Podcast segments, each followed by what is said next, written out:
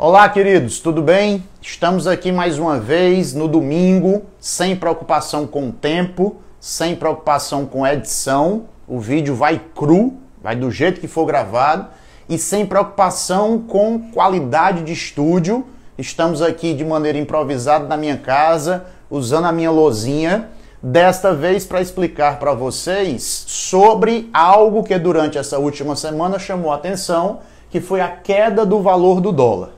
Não se esqueça, por favor, de curtir essa postagem, de compartilhar, de dar um retorno para gente, dizer o que é que você tem achado, de se inscrever no nosso Instagram. O nosso último vídeo, 70% das pessoas que assistiram o vídeo não são inscritas na nossa plataforma. O que é que lhe custa apertar o botãozinho de seguir? Nós estamos quase chegando a 2 mil seguidores e eu tenho certeza que dessa vez você vai apertar o botãozinho de seguidor e vai começar a nos seguir. Preste bem atenção. A queda do valor do dólar essa semana no Brasil chamou a atenção de muitas pessoas que não entenderam a razão disso. Na teoria, a guerra na Ucrânia, a instabilidade mundial deveria provocar a subida do dólar. Mas o dólar essa semana no Brasil chegou a menos de cinco reais, valores que só existiram em 2020. Ou seja, nós vamos agora fazer um caminho para entender as razões disso, sem usar uma linguagem que você não entenda. Afinal, essa é a missão da plataforma Uma, lhe ajudar a entender coisas que você talvez não entendesse não entenda e que depois de assistir o nosso conteúdo, de nos acompanhar, você passa a entender melhor. Preste bem atenção. Eu preciso que você entenda o dólar como uma mercadoria.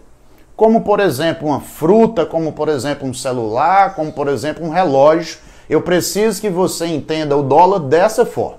Usando um exemplo bem simples, se existe mais banana no mercado, o que é que vai acontecer com o preço da banana, já que a oferta está maior?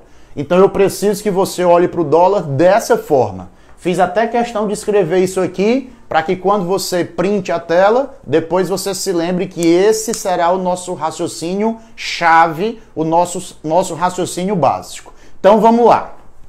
Se o dólar é uma mercadoria, nós vamos nos lembrar da lei que rege o mercado.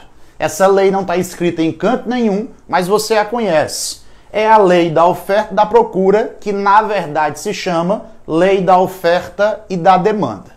O que é que tem acontecido no Brasil?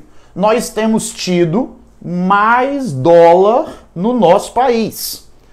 Temos mais essa mercadoria. Se nós temos mais dólar no Brasil, o que, que acontece com o preço? O preço cai. Lembra dessa regrinha? Oferta e preço são inversamente proporcionais. Se existe mais oferta, o preço tende a cair. Nós temos tido nos últimos dias mais dólar no Brasil. Por consequência, aconteceu uma queda do preço. Aí é claro que agora a gente precisa entender quais são as causas. Por que é que nós temos tido mais dólar no Brasil? Vamos lá. Três razões básicas. A primeira, o aumento da exportação de commodities. Nos últimos dias, nas últimas semanas, nós tivemos um aumento de 26,6% na exportação de soja, um aumento de 27% na exportação de minério de ferro. Eu estou falando aqui dos dois principais commodities do Brasil.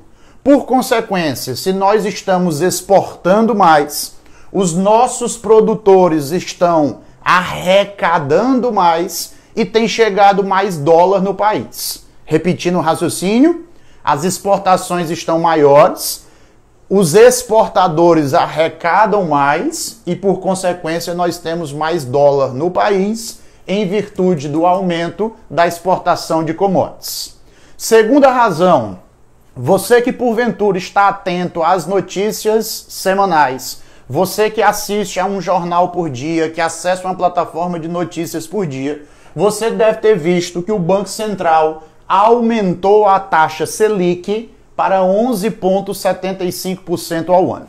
Às vezes a gente escuta essa notícia ou lê e ela passa meio que despercebida porque nós não entendemos exatamente o que é isso. Então vamos lá, vamos construir o raciocínio. O Banco Central, através do Copom, Conselho de Política Monetária, ele define o valor da taxa Selic. Selic Sistema Especial de Liquidação e Custódia. Mas eu quero que você se concentre na sigla. A taxa Selic, definida pelo Banco Central, serve para quê? Ela é uma referência para o custo do crédito no Brasil. Ou simplesmente, se for mais fácil para você assim raciocinar, a taxa Selic é uma taxa básica para o crédito no Brasil. Se a taxa básica de crédito, se a taxa Selic está aumentando, repito, o Banco Central divulgou 11,75% ao ano e já avisou que a projeção para maio é que cresça mais 1%, vá para 12,75%. Para que é que existe essa taxa? Essa taxa é um mecanismo de quê? Preste bem atenção. A taxa Selic é um instrumento que o Banco Central utiliza para controlar a inflação. Se nós estamos falando de economia no Brasil nos últimos dias, é claro que a gente precisa falar da inflação. Ô Judésio, me explica por favor o que é que tem a ver a taxa Selic com o controle da inflação. Preste atenção, faça esse raciocínio que você vai conseguir entender. Se o Banco Central sobe a Selic, esse Szinho é de Selic, tá? Então, se existe a elevação da Selic, se os juros estão mais altos, nós vamos ter um desestímulo ao consumo. Se os juros está mais alto, aquela pessoa que iria comprar algo financiado, talvez não vá se sentir estimulada a efetuar a compra, a efetuar o empréstimo. Porque se os juros estão mais altos, a pessoa vai pagar mais. Então vamos lá. Taxa Selic subindo, nós vamos ter o desestímulo do consumo. Se existe menor consumo, se eu tenho menor procura, lei da oferta e da procura, se a procura cai, o que, que acontece com o preço das mercadorias? Ela tende a cair. Se o preço das mercadorias tende a cair, nós vamos ter uma diminuição da inflação. Olha como as coisas fazem sentido. De novo, de maneira mais rápida, taxa de juros subindo, o consumo cai e, por consequência, o valor dos produtos cai. Se o valor dos produtos cai, a inflação cai. Taxa Selic maior, inflação menor. Obviamente, o raciocínio inverso também vale. Se o Banco Central, porventura, tivesse diminuído a taxa Selic, ele estaria estimulando o consumo. Se existe estímulo ao consumo, a inflação tende a subir. Então vamos falar da situação atual. Eu expliquei para você o conceito, a teoria, vamos para a situação atual. O Banco Central aumentou a taxa Selic. Se existe aumento da taxa Selic, existe o desestímulo ao consumo, por consequência a inflação vai cair. OK? Gildésio, mas o que é que tem a ver isso aqui com a queda do valor do dólar? Preste bem atenção. Se os juros estão mais altos, os investidores internacionais eles vão ter uma maior lucratividade, pois os juros estão mais altos. Percebe? Eu tenho um investimento que está condicionado à taxa Selic.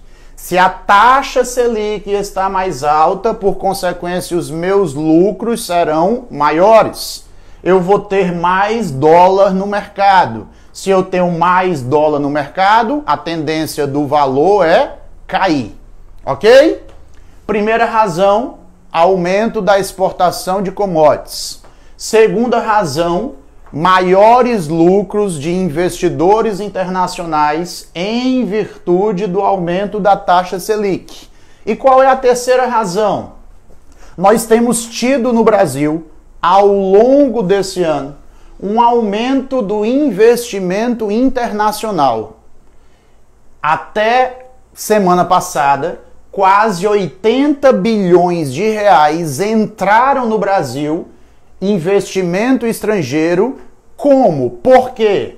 Porque vários investidores estrangeiros estão com ações, possuem ações em empresas que têm relação direta com o mercado de commodities. Se eu disse para vocês no início da explicação que há um aumento do preço, um aumento da exportação de commodities, estes investidores estrangeiros, eles estão se interessando cada vez mais por esse mercado. E até semana passada, hoje nós estamos no finalzinho de março, até semana passada, quase 80 bilhões de reais já entraram no Brasil. Eu tenho então mais dólar no Brasil por causa do investimento Ibovespa. Eu tenho mais dólar no Brasil por causa da lucratividade em virtude do aumento da taxa Selic. E eu tenho mais dólar no Brasil em virtude do aumento da exportação das commodities. Se eu tenho mais dólar no país e o dólar é uma mercadoria, se existe maior oferta, o preço dessa mercadoria cai. Gildésio, entendi tudo. Então quer dizer que a tendência é que isso aconteça durante todo o ano? Não. A tendência, segundo os especialistas, os economistas, é que o valor do dólar em dezembro de 22 esteja em um valor aproximado a R$ 5,30. Por que, Judécio? Agora, por quê? Por causa das eleições no Brasil. O que que as eleições causam no mercado? Insegurança instabilidade. E isso, segundo os especialistas, deve ser o fator principal para que esta queda que nós estamos acompanhando, ela não permaneça até o final do ano e nós cheguemos lá em dezembro com o dólar em torno de R$ 5,30. Obviamente veremos, né? E é claro, todo o cenário internacional, o cenário local eleitoral e toda essa situação você aprendeu hoje que impacta diretamente sobre o valor do dólar.